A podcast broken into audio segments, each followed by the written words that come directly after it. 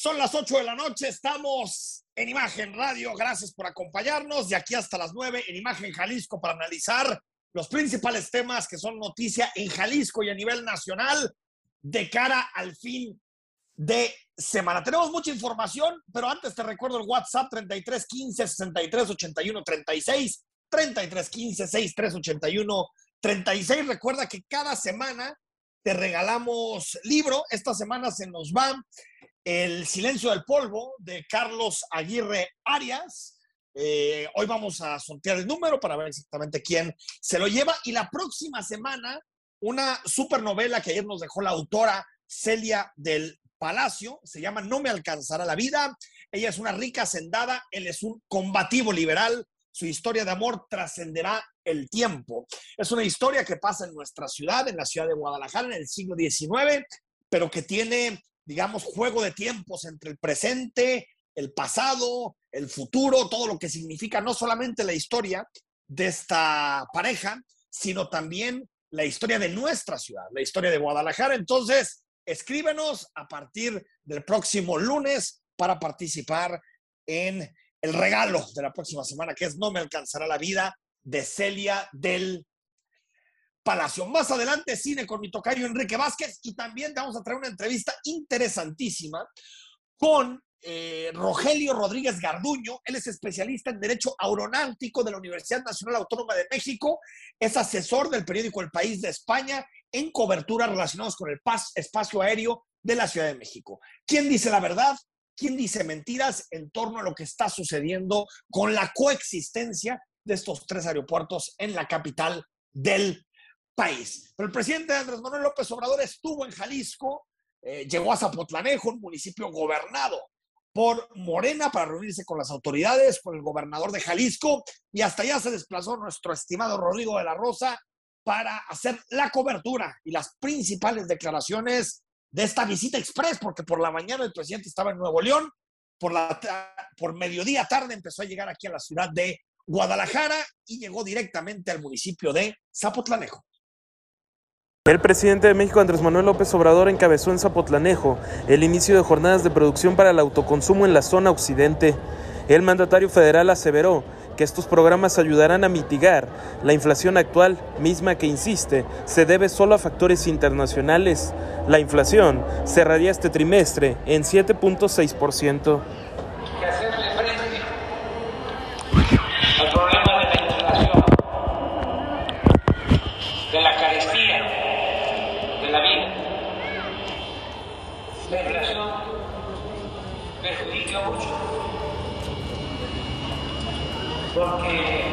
aunque se tenga más ingresos, más las mercancías. Por su parte, el gobernador Enrique Alfaro insistió en que el campo jalisciense ha sido muy productivo, sin embargo, permanecía empobrecido y aseveró que actualmente hay más igualdad, presumiendo la inversión actual.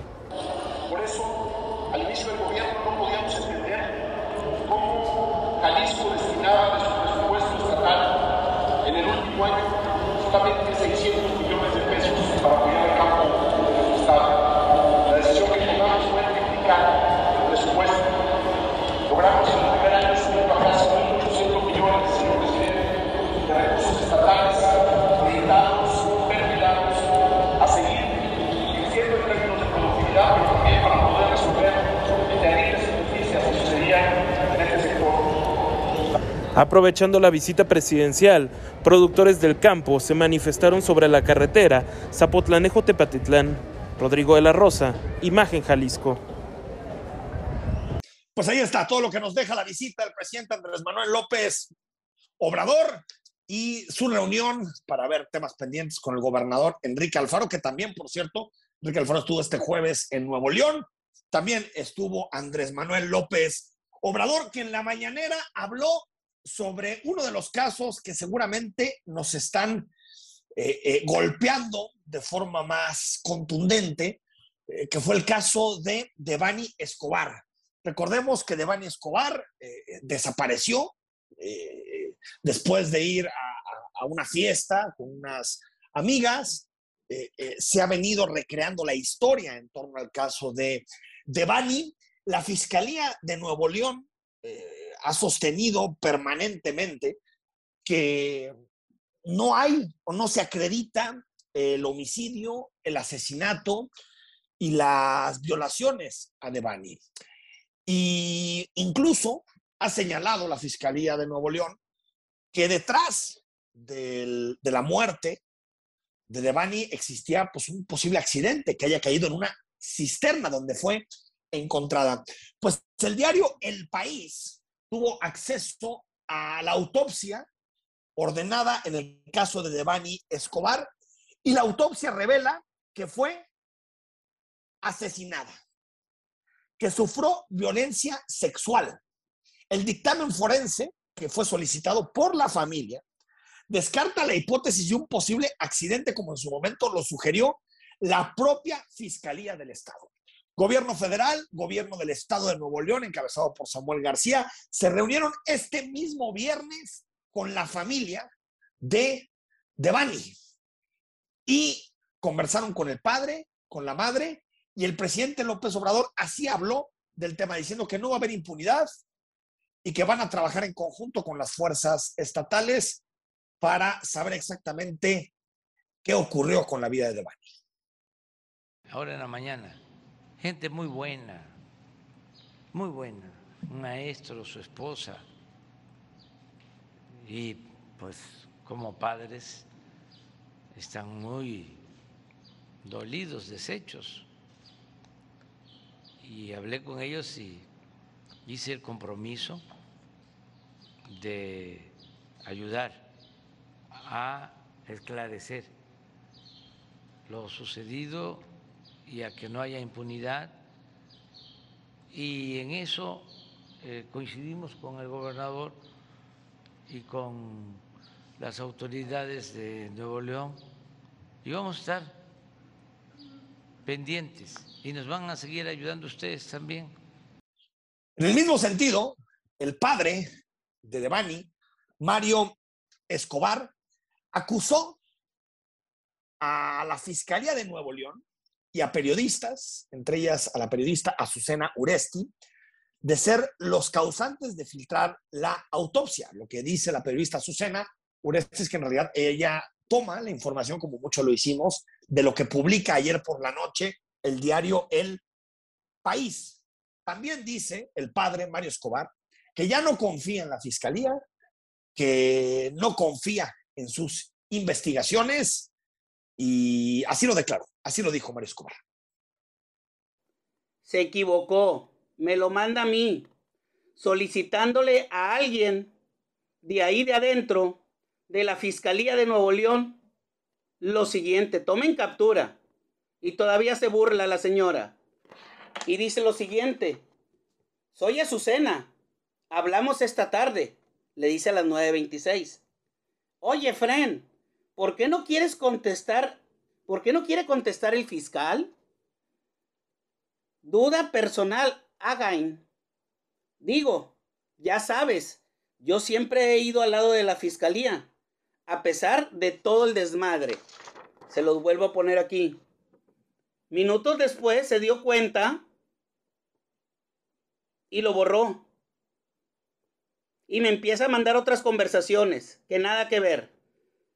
Pero afortunadamente en ese momento estaba con mi celular y capturé la imagen. Todo esto está generando mucho pánico en Nuevo León por ola de desapariciones que ha habido en el norte, en específico desapariciones de mujeres en el norte de nuestro país. Fue tema en la mañanera del presidente López Obrador precisamente en el estado de Nuevo León. Primero, porque le preguntaron al presidente de la República que cuál era su opinión de lo que estaba sucediendo en torno a estos casos. Y otra vez deja en claro el presidente de la República que está muy cómodo trabajando con, con Samuel García, que no se quiere pelear con Samuel García. Ayer un poquito lo, lo platicábamos que, había desde hace algún tiempo, pues un buen entendimiento entre Movimiento Ciudadano y Morena, al menos entre los gobernadores de Movimiento Ciudadano y el presidente de la República. Y López Obrador salió a hablar muy bien del gobernador, a decir que lleva poco tiempo, que le den chance y que tiene una muy buena idea de su labor, que cree que está haciendo las cosas bien a pesar de todo el ruido que hay en torno a los casos de desaparición, a los casos de violencia y lo que está sucediendo en Nuevo León. Así defendió el presidente a Samuel García. Lo tercero, sobre lo mismo, es que yo considero que no está haciendo un mal gobierno. Esa es mi apreciación. Claro, este, esto corresponde a ustedes. Yo soy ciudadano de todo el país y sí tengo conocimiento, tengo una visión. Aquí está claro que la relación es mucho mejor de lo que tal vez alguno preveía. Eh, Samuel García tampoco ha hecho desde que es gobernador de Nuevo León ninguna declaración en contra del presidente de la República, no se ha peleado, han pactado. Eh, eh, es cierto que los gobernadores de Movimiento Ciudadano tienen este tema del pacto fiscal sobre la mesa, pero en realidad pues, sigue siendo un tema de, de, de pues un tema que se discute entre ellos, pero que en realidad no hay una propuesta concreta a nivel nacional. Por lo tanto, exhibiendo otra vez la buena relación del gobernador de Nuevo León con el presidente de la República. Y un asunto que puso en la mesa el presidente que tiene que ver con la transparencia de la investigación. Esperemos. Eh, eh, ha habido señales encontradas. Por un lado, es cierto que la Fiscalía de Nuevo León, en la investigación, el gobierno de Nuevo León ha sido, ha estado, digamos, disponible, en disposición de, eh, digamos, eh, poner los videos de, de esos días para que la ciudadanía los vea. Pero todas estas hipótesis que hubo en torno a si se cayó una cisterna, si no, y todo lo que ahora sabemos en torno a eh, eh, la autopsia, pues deja muchas dudas y esperemos eh, que se llegue hasta las últimas consecuencias y que sepamos qué sucedió, porque uno no entiende por qué el gobierno de Nuevo León debería esconder o por qué tendría que esconder la verdad del caso de Devani. Me parece que es un desafío, es un reto y veremos si es un, antes y un después eh, eh, la publicación por parte del país de esta, eh, digamos, de esta investigación, de este estudio, de esta autopsia, en donde queda claro que Devani Escobar lamentablemente fue asesinada y sufrió violencia sexual. Estamos en Imagen Jalisco, noche de viernes. Vamos al corte cuando regresemos. Rodrigo de la Rosa, entrevista a Rogelio Rodríguez Garduño. Él es uno de los principales especialistas en Derecho Aeronáutico del país. Es profesor de la Universidad Nacional Autónoma de México y está en, en, análisis permanente de lo que está sucediendo en torno al sistema aéreo, al espacio aéreo en nuestro país. Al corte, estamos en Imagen Jalisco, ya es viernes. Platicamos esta noche en Imagen Jalisco con Rogelio Rodríguez Garduño. El doctor Rogelio es es especialista en Derecho Aeroportuario por la Universidad Nacional Autónoma de México y me da mucho gusto saludarle, doctor. Muy buenas tardes, el gusto es para mí y es un placer platicar con su auditorio. Oiga, doctor, iniciemos por ahora sí que lo, lo más simple de, de, todo este, de estos temas aéreos que de, de últimamente se han colocado muchísimo en la opinión pública. Iniciaría preguntándole qué significa un rediseño aéreo. ¿Cuándo se dio y por qué sucedió? Bueno, vamos a hablar en concreto de, de la zona metropolitana de la Ciudad de México. Claro. Y de su, de su espacio aéreo para ponernos en contexto. El Aeropuerto Internacional de la Ciudad de México de Operación Histórica eh, tiene tres zonas esenciales. El llamado campo aéreo, el espacio aéreo, que es donde van a circundar las aeronaves en maniobras de aproximación y aterrizaje o en maniobras de, maniobras de despegue y salida. Tiene una infraestructura aeroportuaria en general y luego las, tiene las instalaciones de plataformas y edificios terminales, hangares, etc. A esto podemos decir que a esta circunstancia se le ha agregado un nuevo aeropuerto, que es el Aeropuerto Internacional Felipe Ángeles, el aeropuerto de Santa Lucía, donde este aeropuerto comparte el campo aéreo o una parte del campo aéreo de uno de los tres elementos del Aeropuerto Internacional de la Ciudad de México. porque por su separación y por la forma en que fue, que fue desarrollado, no, no puede tener un, campo aéreo autónomo suficiente. Entonces, el nacimiento del aeropuerto Felipe Ángeles dio lugar a buscar una armonización entre, entre el uso de un, de un campo aéreo compartido. Ahora, ahora entro al punto que, que me había señalado. El, el- el espacio aéreo, el campo aéreo, se pensó en rediseñarlo para hacer compatibles el funcionamiento alterno en un mismo tiempo de los dos aeropuertos, considerando el crecimiento que iba a tener el aeropuerto o debe tener el aeropuerto Felipe Ángeles, si es que esto es así. En esa circunstancia se planeó, se hizo lo que se le llamar un rediseño del espacio aéreo, considerando premisas eh, de gabinete, al- algunas con eh, prácticas eh, de vuelos que probaban, digamos, las nuevas, las nuevas aproximaciones. Y lo que se hizo en suma, a reserva de, de que eso tiene que ser muy cuidadosamente analizado, es recorrer el campo aéreo hacia el sur de la zona metropolitana del Valle de México, aproximarlo al estado de Morelos en mayor medida, para, para lograr la separación hacia la zona de Santa Lucía.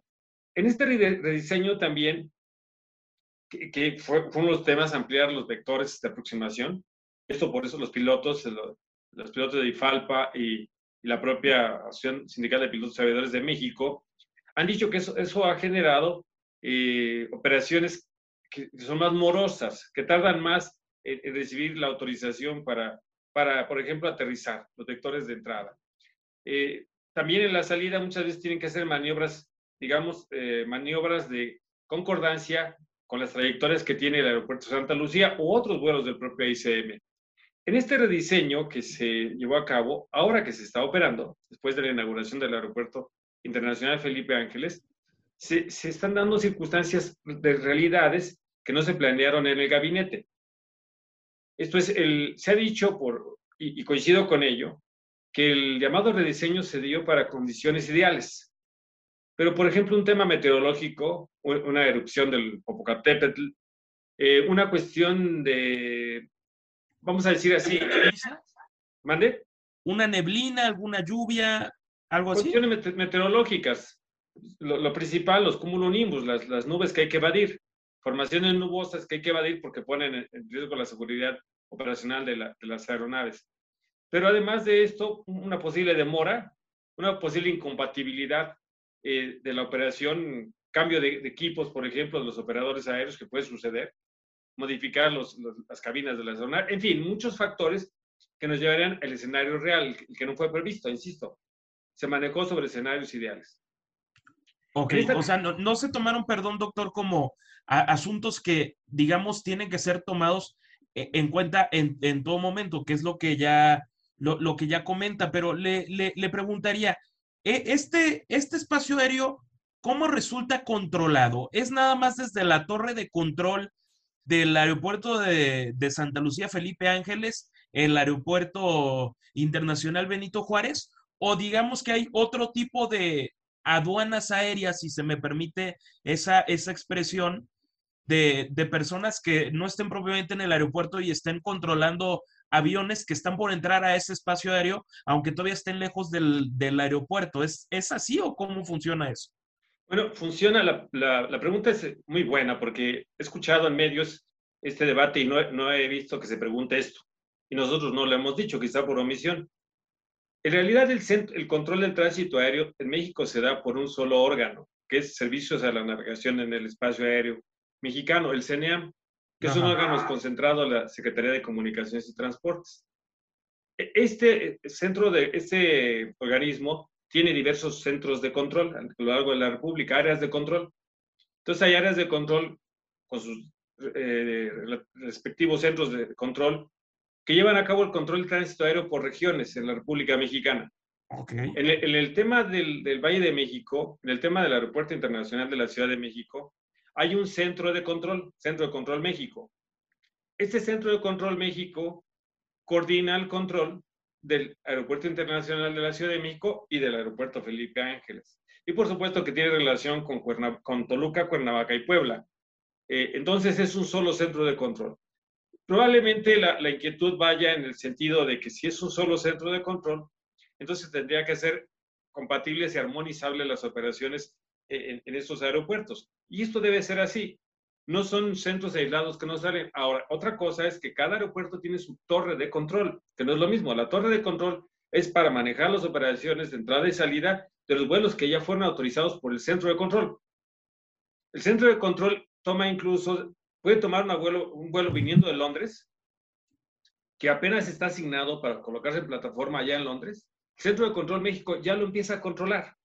Ya empieza a hablar con el piloto, con, que, lo va, que va a ser eh, operable esta aeronave hasta la Ciudad de México, incluso antes de que inicie sus movimientos en plataforma. Entonces, el, el, control, el Centro de Control México hace una previsión para hacer armonizables todas estas operaciones. Y las torres de control manejan las operaciones que ya, se, que ya son inminentes, que ya están en radar, que ya son susceptibles de, de, de, hacer entrar o hacer salir de los aeropuertos. A ver, déjeme ver si le, si le entiendo, doctor. ¿Sería que eh, este centro de control ajeno al aeropuerto, digamos que una, una vez que esta aeronave está haciendo la aproximación al aeropuerto, le, le cede el control, la estafeta, al propio aeropuerto para que le diga este, pista, aproximación, este, puerta de, de llegada, etcétera? No, no necesariamente es así. Eh, los okay. controladores del tránsito aéreo no, no, pierden la operación hasta su terminación.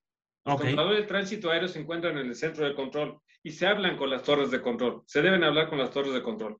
Okay. El, el, controlador de tránsito aéreo, desde que toma en Londres hasta que aterriza en la Ciudad de México, en Santa Lucía, termina, vamos a llamarle así, su responsabilidad, su labor de control pero en este trayecto tiene que hablarse, por ejemplo, con, con, la Torre de Control México, por si hay alguna condición física o material, lo que vivimos en días pasados, para detectar si es que es el caso, o debió haber sido, para detectar alguna condición de falta de coordinación o un problema que perturbe la operación del centro de control hacia las operaciones reales. En el caso del, del incidente que, que hubo con, con Volaris, lo que se tiene que investigar más a fondo es qué falló quizá en la coordinación de este centro de control, del controlador aéreo de la, de la torre en el aeropuerto capitalino. O sea, va, va, va por ahí el asunto porque escuchaba a un, a un, a un capitán que no sé si coincida con, con, lo, con lo que usted nos vaya a, a decir, que es una investigación mucho más seria, o sea, es algo que puede llevar uno o dos meses para llegar a la conclusión de qué pudo haber fallado, porque también ya se habla de, pues, de condiciones laborales adversas, etcétera. Sí, y, bueno, a, a, prima facie, a priori coincido con este capitán, porque, digamos, en una primera opinión, en una opinión de salida que cualquiera podría dar, con, algunos elementos informados y se ha participado en la industria y conoce, conoce esta mecánica, las autoridades, etcétera, de los pilotos, Aquí lo que se ha visto en, en, primera instancia, en primera instancia, que hay una falla humana. ¿Por qué se puede afirmar desde ahora que hay una falla humana? Porque el, la torre de control no advierte de, del, tema donde se encuentra utilizable la pista y da vectores de movimiento para entrada a la pista. Entonces, la, la maniobra evasiva que lleva a cabo el piloto es porque hay, hay otra aeronave que le interfiere o que podría generar un accidente como todos lo vimos. Esta situación es de entrada un error humano porque el controlador y la torre no pueden permitir que esto suceda.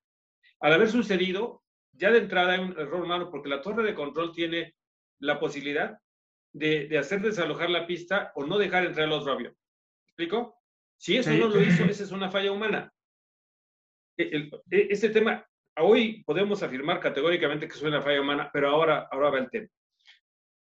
Tratándose de un incidente de aviación, la ley de aviación civil dice que la Comisión Única Dictaminadora de Accidentes de Aviación e Incidentes, porque este fue un incidente, no hubo pérdida de vidas humanas y daños estructurales, se tiene que investigar con la participación de todas las partes, aeropuerto, líneas aéreas, pilotos, controladores, um, ¿por qué no? Incluso los pasajeros que fueron a bordo de la aeronave, porque la ley es amplia, y hacer concurrir elementos, por ejemplo, técnicos, condiciones de la, de la aeronave, si operó con los equipos, factores humanos, tripulaciones y controladores, torre de control, ambiente laboral, estrés, fatiga, capacitación, y en eso voy a ser enfático, porque creo que ahí están los grandes problemas, eh, revisión de la licencia de origen de los controladores y de, de los correros. Si estas licencias fueron dadas porque se, se agotaron de una manera minuciosa y de una manera celosa todo, todos los requerimientos para que alguien pueda ser controlador o manejar una torre de control. Y, y entonces el CENEAM tendrá que en la investigación dar cuenta si se agotaron efectivamente los procesos de capacitación y de certificación. Después, si la FAC, al otorgar la licencia, se reservó alguna condición, o si, como, como les voy a compartir, nuestra legislación no le da, no le da facultades a la FAC de revisar al, al CENEAM. El CENEAM se autocapacita, se autocertifica y manda simplemente a un trámite a la FAC. Eso tendría que ser revisado. Y tendría que ser revisado también el uso de las pistas, las trayectorias de separación, etcétera, para llegar a, un, a, una causa probable y tomar las medidas, ahora sí, determinantes, para que esto no vuelva a suceder. Y en, en, este caso, doctor, ahorita digo, estamos hablando de lo que es el espacio aéreo del Valle de México y que yo ya decía de estas torres de, control que también están ligadas de alguna forma a otros estados, como Morelos ponía el ejemplo, pero hay otros espacios aéreos en todo el país que podrían estar en algún riesgo. Se me ocurre, por ejemplo, otros aeropuertos sumamente importantes a nivel turístico, sin ningún lugar a dudas, lo que es Cancún, Quintana Roo, o la parte de, un hawk de carga tan importante como es el caso de nosotros aquí en el área metropolitana de, Guadalajara. ¿Estos espacios aéreos est estarían en, algún riesgo? ¿Se puede permear un, vicio de, origen? Bueno, si el tema es sistemático y es un error humano, una cadena de sucesos, entonces podríamos decir, sin ser alarmistas, que esta es una cuestión recurrente y que no es exclusiva del, del espacio aéreo de la Ciudad de México o, o, el Centro de Control México. Es más, podría adelantar, y con esto no soy atrevido ni irresponsable, uh -huh. que el tema de estos incidentes es lamentablemente recurrente desde hace muchos años.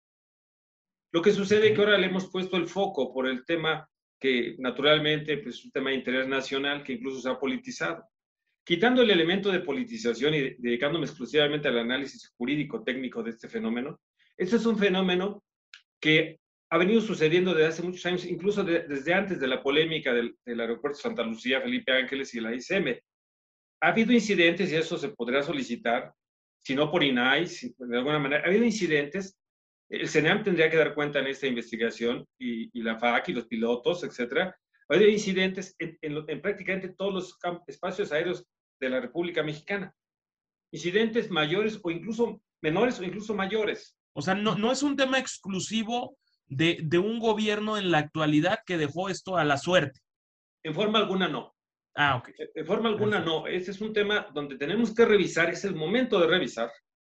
Eh, no estoy descalificando, de revisar y atender a las necesidades de los controladores. La capacitación, la certificación, los procedimientos, el manejo de equipos tecnológicos, la infraestructura aeroportuaria, el papel de la autoridad, el rol de las líneas aéreas que desde ahora aplaudo porque nuestros pilotos están altamente calificados. De no haber sido por esto en muchas ocasiones, no solo en esta, tendríamos graves accidentes. Yo solo voy a recordar un caso y, seré responsable de lo que digo porque, porque es un tema un tema sin duda complejo. Eh, ya tuvimos un tema donde uno de los factores contribuyentes fue la separación y fue el avión donde, donde perdió la vida el entonces secretario de Gobernación, Juan Camilo Mourinho. Noviembre el tema de separación fue un factor contribuyente para que se generara la turbulencia de Estela. Okay. Ese elemento de separación que no, se, que no se va a cabo por el controlador y por los propios pilotos es simplemente un tema de referencia grave porque había un problema de control y no está, Santa Lucía no estaba en la ecuación.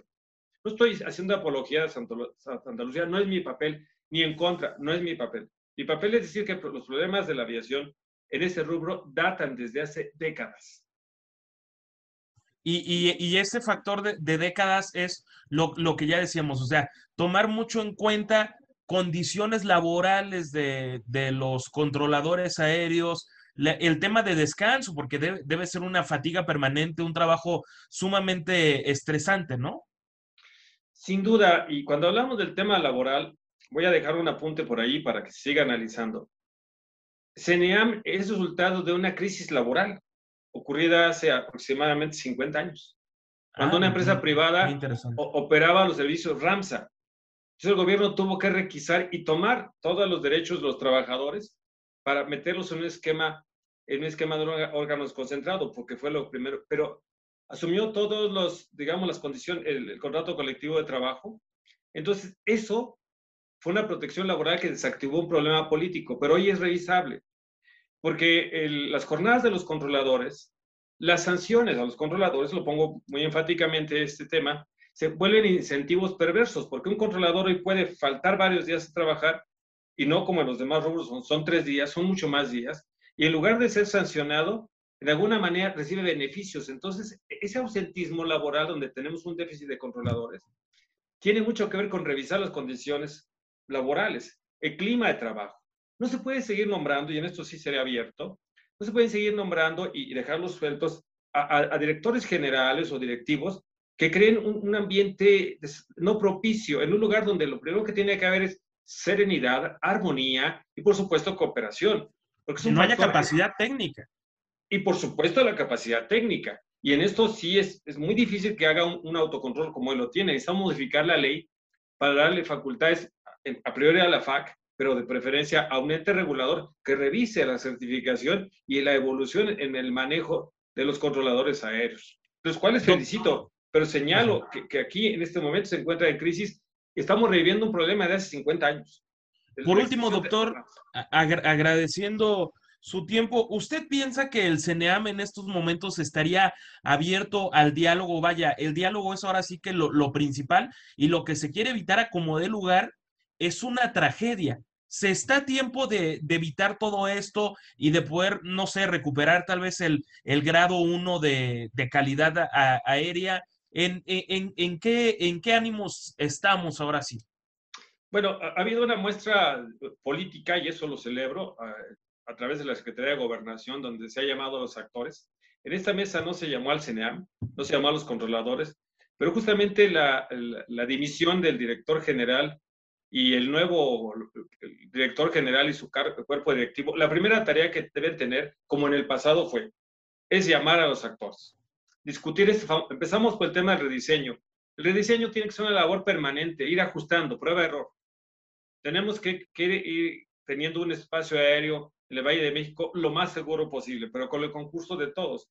El clima sí es propicio, porque quien se siente en la silla del CNEAM, su primera tarea será de conciliación, de concordia y de revisión de procesos y de autocrítica para iniciar un proceso en el CNEAM de, de regulación efectiva hacia la seguridad y de preparación de sus controladores. Y, este tema que decía yo de las condiciones laborales y clima laboral, revisarlo. Es un tema sensible, porque es aparentemente pérdida de derechos laborales, pero podría hacerse una compensación de derechos laborales sin sacrificar la seguridad.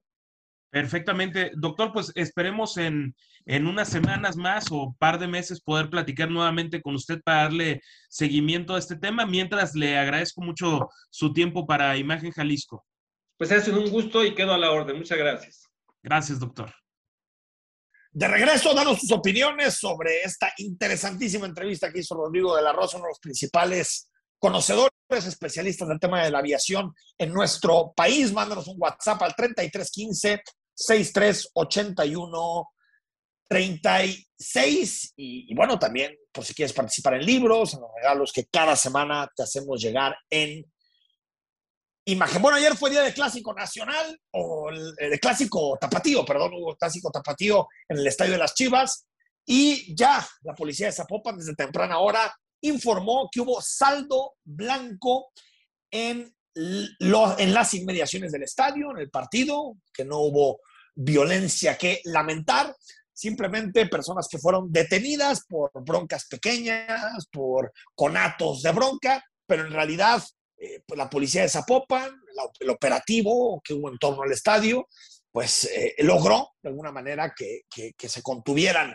los ánimos en un partido caliente, pero que al final qué bueno que todo se quedó en la cancha y que no hubo que lamentar pérdida alguna. El Bronco, el gobernador de Nuevo León, le escribió una carta al presidente López Obrador donde pide que intervenga para analizar su caso. Recordemos que el Bronco está mal de salud, eh, está enfrentando un proceso legal eh, en prisión, pero está siendo también atendido de su salud. El presidente López Obrador habló y dijo que se debe tomar en cuenta su salud, de alguna manera abogando por él para que pueda llevar su proceso fuera de prisión. Eh, Bronco y López Obrador llegaron a tener una relación muy, muy mala que se fue reconduciendo con el paso del tiempo. Y bueno, al menos en esta ocasión el presidente salió a abogar por el ex gobernador de Nuevo León. Eh, hacer a un lado la sospecha de eh, que sea una venganza política. Pues ahí está, la declaración del presidente de la República defendiendo y tratando de abogar por el señor eh, Jaime Rodríguez el Bronco, que enfrenta procesos legales. Lo que se le acusa es de haber utilizado, de utilizar la estructura de gobierno, los recursos del gobierno de Nuevo León para recoger firmas para su campaña presidencial en 2018. La seguridad sigue siendo un debate tremendo en nuestro país. Primero porque se, viralizaron en las redes sociales videos de una persecución a elementos del ejército en Michoacán, en donde parece que el ejército pues eh, está siendo sometido.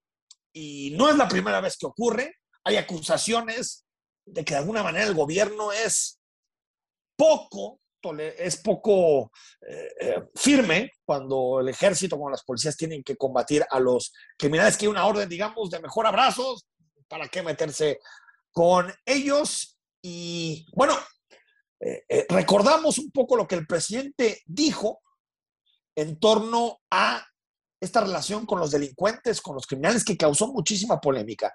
Escuchamos el audio y lo comentamos. Eso cambió. Además, porque cuidamos a los elementos de las Fuerzas Armadas, de la defensa, de la Guardia Nacional, pero también cuidamos a los integrantes de las bandas, son seres humanos. Así fue la frase del presidente, como se cuida gentes, el gobierno también cuida a los delincuentes. Son humanos. Yo no soy de la idea de que, de que el ejército tenga que ir asesinando a delincuentes eh, eh, eh, de arriba abajo, porque no, no es como se debe hacer justicia en un país democrático, en un país de Estado de Derecho, pero lo que me llama la atención son las consideraciones discursivas que el presidente tiene en muchas ocasiones con la delincuencia. Lo hizo en las elecciones de 2021, lo hizo en distintas, o lo ha hecho en distintas declaraciones, en donde me parece eh, que si bien es cierto que los delincuentes nos gusten o no nos gusten, tienen derechos, tienen derechos humanos y, no, eh, ningún Estado tiene que tomar esta justicia por propia mano, sino que tienen que ser procesados penalmente. Pero sí sorprende que el presidente de la República tenga este tipo de guiños. Y también habló el secretario de la Defensa Nacional, Luis Crescencio Sandoval, eh, eh, dio todos los detalles sobre la operación, el operativo en Nueva Italia, Michoacán, en donde elementos del ejército de la Guardia Nacional fueron asediados por habitantes del municipio que estaban armados. Así lo dijo el titular de la Defensa Nacional. Eh, que fue evitando tener una confrontación. Tiene que ver también con las directivas que se tienen del señor presidente en cuanto al respeto de derechos humanos y también la aplicación de la ley nacional de uso de la fuerza. Y aquí vemos en el uso de la fuerza, en el empleo de la fuerza por parte de lo que es eh, Fuerzas Armadas y Guardia Nacional, cómo se ha comportado este índice de letalidad. Y bueno, también en temas internacionales, bueno, antes de, irnos al asunto de Elon Musk, Elon Musk, bueno, muchos países se han solidarizado, muchos países de América Latina se han solidarizado con la posición de México en torno a no ir a la cumbre de las Américas, a la cumbre de la Organización de Estados Americanos, si no se invita a Cuba, Venezuela y Nicaragua. La respuesta del gobierno de los Estados Unidos ha sido no se les invita porque no son democracias. Países como Argentina, como Bolivia han dicho que están de acuerdo con la posición que ha esbozado México. Hoy el presidente López Obrador dijo, nosotros no queremos generar eh, protestas ni queremos aguardar la cumbre, simplemente esa es nuestra posición. Nosotros no vamos eh, a actuar de manera protagónica, eh, llamando a otros gobiernos para que no asistan, ni para que asistan. Sencillamente ya fijamos nuestra postura y que cada quien asuma eh, lo que considere eh, más adecuado. El problema de fondo en este asunto es que eh, en México se ha convertido a través de su gobierno en el abogado, en el, digamos, negociador de parte de tres países que son dictaduras. Son países en donde los pueblos están sometidos, no tienen derechos, no hay libertad de prensa, no hay libertad de expresión, no hay libertad de cátedra, eh, eh, eh, solamente gobierna un partido, las elecciones no son libres, no puede haber cambio en el gobierno, es decir, son dictaduras. Y México, en lugar de defender sus intereses, que son muchos en una etapa de inflación, lo que está sucediendo en Ucrania, lo que sucede con los tratados de libre comercio, el crecimiento, en lugar de tratar de defender sus intereses, lo que hace México es ir a, calentar a Estados Unidos y por lo tanto eh, generar dificultades en la relación bilateral. Al final, México no puede decir quién tiene que ser o no tiene que ser invitado a una cumbre. Y me parecería muy grave que López Obrador no asistiera, pero creo que así será. López Obrador no va a asistir a la cumbre, al final va a ser Elon, va a ser eh, Marcelo Ebrard el que va a asistir a la cumbre en los Estados Unidos. Antes del corte, Elon Musk anunció que eh, para adquirir eh, eh, el objetivo que tiene de adquirir Twitter, pues de alguna manera en este momento está temporalmente en suspenso, a pesar de, pues digamos, de todas las declaraciones que ha habido, toda la polémica en torno a la inversión en esta red social de parte del hombre más rico del mundo, pues dice que no, que en este momento prefiere esperar y por lo tanto eh, eh, la calma en la red social eh, vuelve a imperar, pero yo creo que al final Musk terminará optando por llevarse, por comprar la red social, casi, casi como un caprichito del hombre más rico del mundo. Al corte, hay un asunto que, es también fundamental de subrayar de decirte quién se lleva el libro esta semana. Eh, eh, no, lo, no, lo, analizamos totalmente a fondo, pero ya quedó aprobado. Congreso avala que la iniciativa privada invierta en la línea 4. Es algo de lo que platicamos también esta semana con el diputado Quirino Velázquez. Parece que se está poniendo todo de alguna manera en orden en términos presupuestales para que exista la inversión en la línea 4. Bueno, se lleva el libro y gracias por haber eh, participado se lo lleva Jorge Requena. Gracias, Jorge, por escribirnos, por estar en contacto directamente con nosotros. Poco antes del programa eh, pudimos hacer el sorteo para ver quién se lo llevaba y te agradecemos, Jorge. Se va a poner en comunicación contigo el equipo de producción de Imagen Jalisco para decirte que tienes el libro, que te lo llevas para que lo disfrutes, el libro del buen amigo Carlos Aguirre Arias, El silencio del polvo. Próxima semana, no me alcanzará la vida, la novela, la novela de Celia del Palacio. Seguimos en imagen, nos vamos al corte cuando regresemos. Es viernes y eso significa recomendaciones de cine con mi tocayo Enrique Vázquez. Se nos va rapidísimo el programa de este viernes. Gracias por seguir con nosotros. Dos recomendaciones te trae mi tocayo Enrique Vázquez para que disfrutes de cine esta semana el documental Te nombré en el silencio de José María Espinosa y la película Adam, Mujeres en Casablanca de Mariam Tuzani. Tocayo, ¿cómo estás? Buenas noches. Tocayo, gracias, con gusto te saludo a ti y a tu auditorio y pues ya es viernes de recomendaciones y en esta ocasión son para ir al cine, ir a las salas de cine a las que hay que acudir con precaución a pesar de esta nueva normalidad. La primera de ellas, la primera eh, película, es un documental mexicano de José María Espinosa titulado Te nombré en el silencio. Un terrible pero eh, luminoso y eh, conmovedor trabajo, una perspectiva sobre el trabajo y la lucha de un grupo de madres rastreadoras del fuerte Sinaloa que siguen en búsqueda de sus familiares cercanos desaparecidos a los que ellas les llaman tesoros, que obviamente tiene más de una connotación. Es un tema triste que como ya sabemos no es nuevo y de hecho este grupo llamado así tal cual las rastreadoras del fuerte Sinaloa han estado en actividades ininterrumpidas desde el 2014. El documental se concluyó en 2021 y llega, creo, oportunamente cuando este tema nuevamente agarra auge, aunque llega de manera muy restringida a las salas de cine, luego de que hubo un periodo muy corto de verlo en Cinepolis Click, la plataforma de Cinepolis, que lo tuvo por acceso gratuito para dar a conocer este esfuerzo de madres arrastradoras que se replica en prácticamente todo el país.